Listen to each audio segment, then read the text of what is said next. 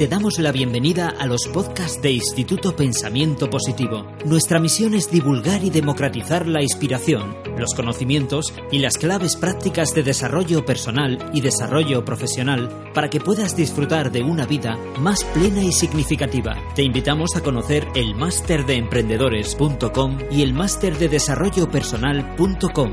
Los seminarios Vivir sin jefe, Vivir con abundancia, Vivir con propósito y nuestro club de emprendedores Mastermind. Accede a cientos de artículos con claves prácticas y herramientas para mejorar tu vida personal y profesional en nuestra web pensamientopositivo.org. Bueno, pues soy José. García, soy profesor del máster de emprendedores de Sergio Fernández y, también pues me dirijo programas como Vivir del Coaching, Maestro y Maestros, la Universidad de la Buena Vida. Soy autor y escritor de libros como Buen Camino, PNL para Líderes. Y estoy muy volcado en trabajar la mente y las actitudes del emprendimiento.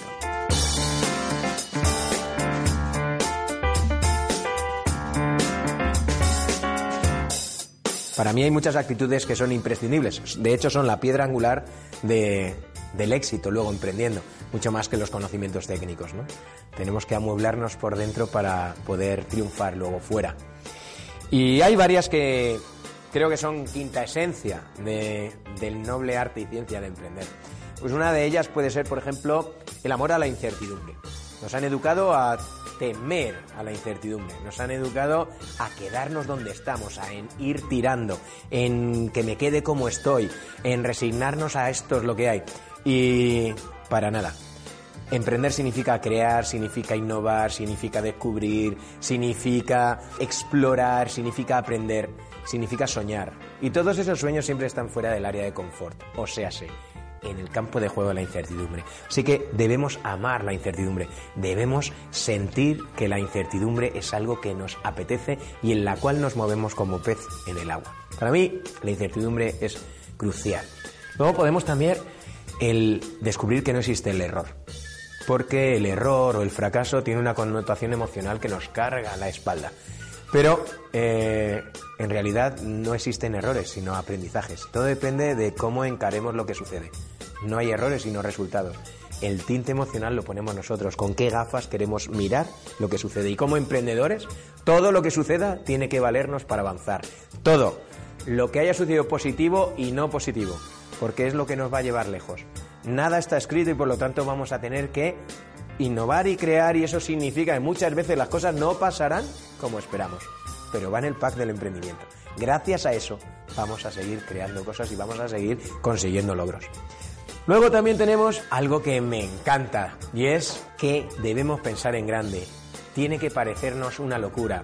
Cuando otros digan de nuestro proyecto, nuestro plan, pero eso es una locura, vamos en buena dirección.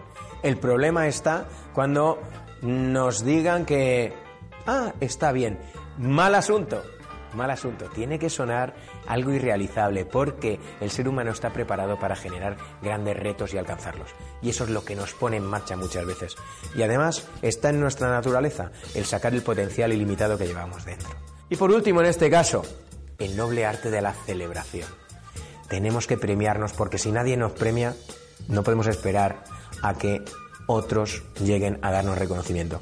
No va a pasar. La mayoría de las veces o somos nosotros nuestros principales valedores o no vamos a saborear las mieles de los pequeños triunfos cotidianos. Así que tenemos que poner en valor cada logro, cada logro todos los días, porque eso alimenta el alma, esas pequeñas victorias personales cotidianas. Y como emprendedores necesitamos el ser extremadamente optimistas y cada pequeña cosa lograda hacernos así, enhorabuena, soy el más grande, soy el mejor. Y luego seguir avanzando.